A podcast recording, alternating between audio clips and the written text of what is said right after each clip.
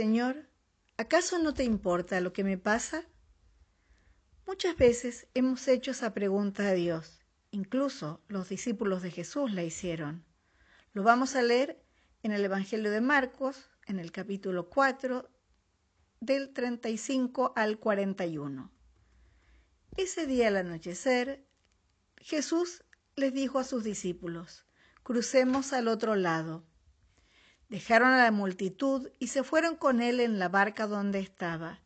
También lo acompañaban otras barcas. Se desató entonces una fuerte tormenta y las olas azotaban la barca, tanto que ya comenzaba a inundarse. Jesús, mientras tanto, estaba en la popa, durmiendo sobre un cabezal. Así que los discípulos lo despertaron. Maestro, gritaron, ¿no te importa que nos ahoguemos? Él se levantó, reprendió al viento y ordenó al mar, Silencio, cálmate. El viento se calmó y todo quedó completamente tranquilo. ¿Por qué tienen tanto miedo? dijo a sus discípulos. ¿Todavía no tienen fe? Ellos estaban espantados y se decían unos a otros, ¿quién es este que hasta el viento y el mar le obedecen?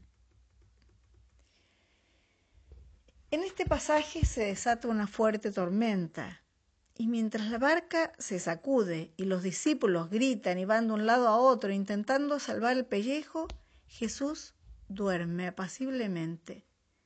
Por eso los discípulos lo despiertan con una pregunta que es a la vez un reproche. ¿No te importa que nos ahoguemos? Obviamente, esta pregunta es vital y es aplicable a todos nosotros, porque todos confiamos en un Dios que nos protege mientras nuestra vida navega con brisa suave. Y por eso también nos resulta desconcertante la reacción de Jesús. En lugar de calmarnos, animarnos, apapacharnos, nos interpela. ¿Por qué son tan cobardes? ¿Todavía no tienen fe? Pero, ¿acaso no es humano angustiarnos por los embates de la vida? O sentir que a Dios pareciera no importarle que nos hundamos?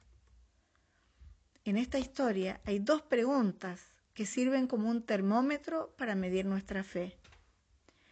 ¿No te importa que me hunda, que me ahogue en las deudas, en la enfermedad, en la traición de un ser querido?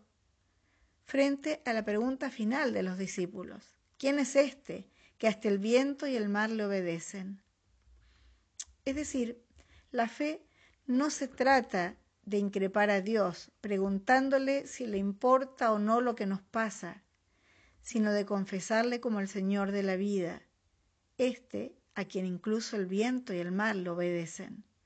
Porque cuando el del temor pasamos al clamor, a la plegaria, Dios despierta, reprendiendo las tempestades que nos amenazan. Te invito a que oremos. Señor, navegamos en un mar tormentoso y acá tú puedes mencionar cuál es la tormenta que estás atravesando en este momento.